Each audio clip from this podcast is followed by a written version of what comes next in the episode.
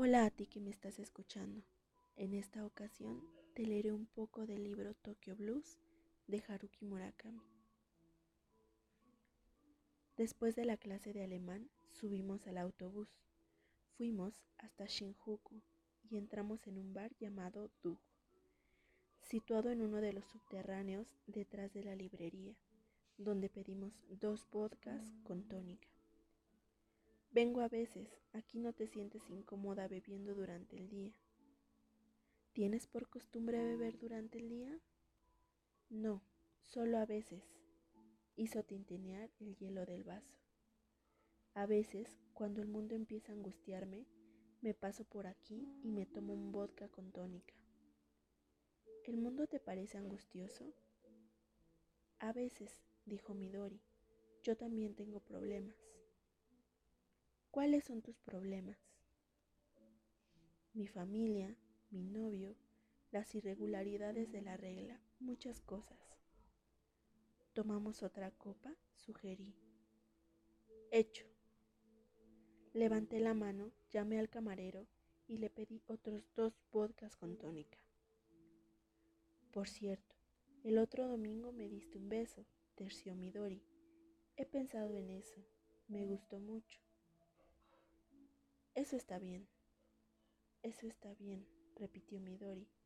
Verdaderamente hablas de una manera extraña. Puede ser, dije. Dejémoslo así. En fin, en ese momento lo pensé. Me hubiera encantado que aquel fuera el primer beso que me daba un chico. Si pudiera cambiar el curso de mi vida, haría que ese fuera mi primer beso sin dudarlo, y viviría el resto de mi vida pensando, ¿Qué debe estar haciendo ahora Watanabe, aquel chico que me dio mi primer beso una tarde en el terreno de mi casa? ¿Qué habrá sido de él ahora que ha cumplido 58 años? ¿No te parece precioso? Debe ser precioso, dije, mientras pelaba un pistacho. ¿Por qué estás ausente? Ya te lo he preguntado antes. Quizá porque aún me cuesta volver a la vida cotidiana concedí mm. tras reflexionar unos instantes. Me da la impresión de que este no es el mundo real. La gente, las escenas que me rodean, no me parecen reales. Midori, acodada sobre la barra, me miró de arriba abajo. Eso mismo dice la canción de Jim Morrison. La gente es extraña cuando tú eres extraño. Cierto, dijo Midori. Eso es, exclamé. Me gustaría que me acompañaras a Uruguay.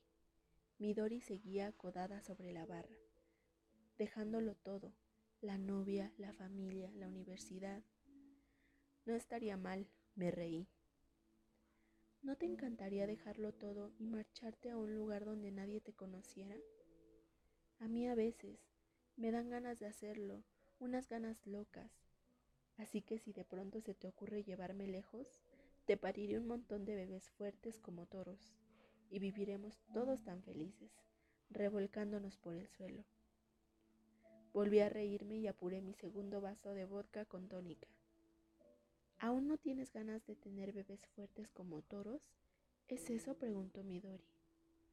No, mujer, tengo curiosidad. Me gustaría saber qué se siente, dije. Tranquilo, si no te apetece no pasa nada.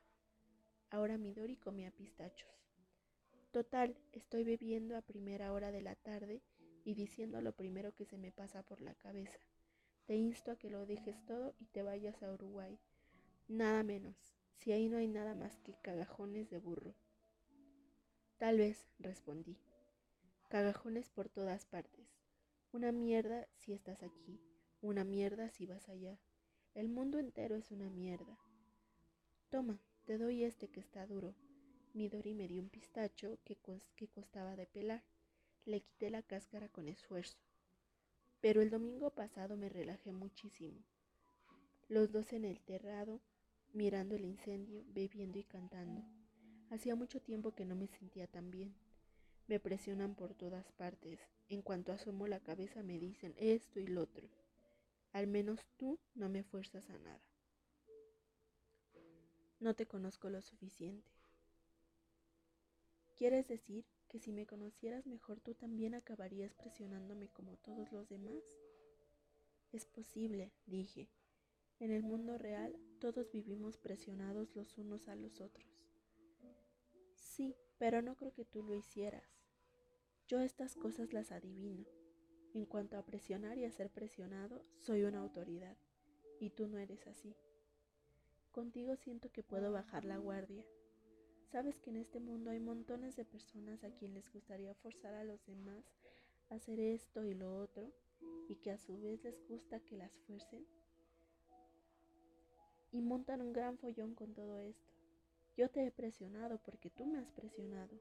Les encanta, pero a mí no. Yo lo hago porque no me queda otro remedio. ¿Y a qué cosa fuerzas a los demás? ¿O a qué cosas te fuerzan los demás a ti? Respondí. Midori se llevó un cubito de hielo a la boca que chupó durante un momento. ¿Quieres conocerme mejor? dijo. Me gustaría, reconocí. Acabo de preguntarte, ¿quieres conocerme mejor? ¿No te parece una crueldad responderme como lo has hecho? Quiero conocerte mejor, Midori, respondí. ¿De verdad? Sí, aunque te den ganas de apartar la mirada. ¿Tan terrible eres? dije. En cierto sentido sí. Midori esbozó una mueca. Quiero otra copa.